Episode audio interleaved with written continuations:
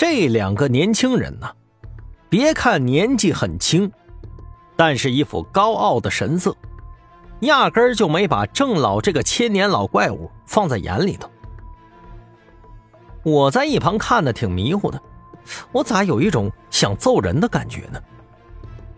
郑老在后背拉了我一下，挤眉弄眼的，让我犹豫了。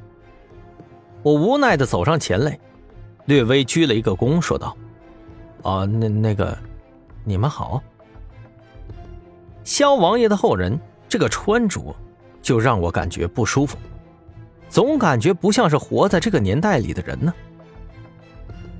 哦，郑叔，你守候我先祖多年，如今也算是积累了无上的阴德，可以走了。说话的是旁边那个男的，他叫萧何，女的。叫做萧燕。郑叔，虽然你积累阴德，但如今大墓被破，两者相倾，你说起来还算是有些亏欠啊。萧燕冷冷的说道：“还这句话，把我给气着了。这大墓破坏又不是因为郑叔的原因呢。事实上，当年王大富来的时候，他们已经挡过一次了，如今再次来到。”实属是迫于无奈才被迫的。我原本呢还有些敬畏呢，此时心里火腾的上来了，热血上涌。我冷哼一声说道：“哼，你们怎么回事？郑叔一个一千多年的残魂守候在这里头，哎，理应要尊重他。你们为什么一点感恩之心都没有啊？啊？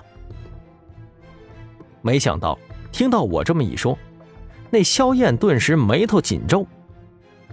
他本是戴罪之身，自愿守护在此，我等没追究已经不错了。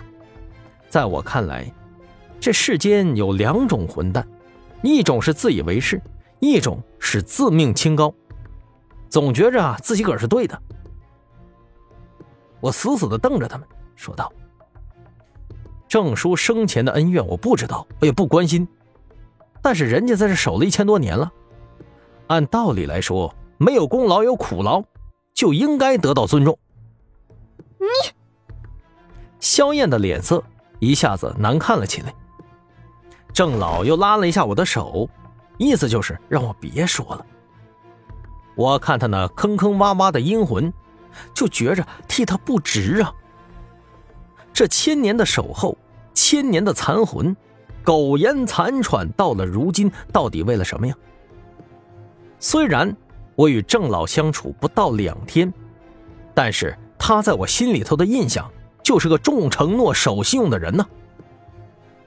这萧家两位后人脸色难堪，正想准备发火呢，忽然，大墓那个位置一下子传出来了一声惨叫。郑老听到，急忙扭头飘了过去。萧家后人也跟随上来，到了大墓边上一看，只见下方原本弥漫着的白雾，此时变成了血红色，样子非常的阴森恐怖。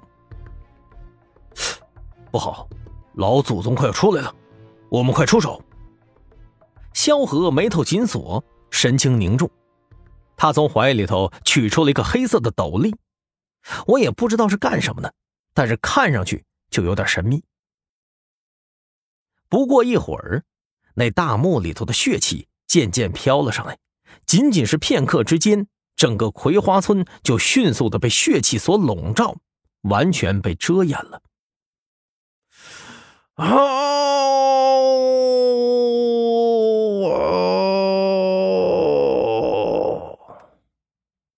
只听到啊。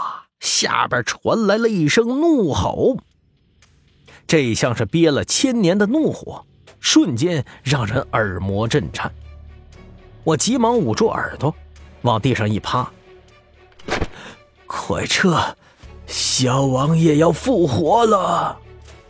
郑老大惊，没了之前的淡定。不，我要镇压先祖，他不能为祸人间。那萧何说道：“此时是一股子荡气山河的气魄，颇有几分英雄豪气。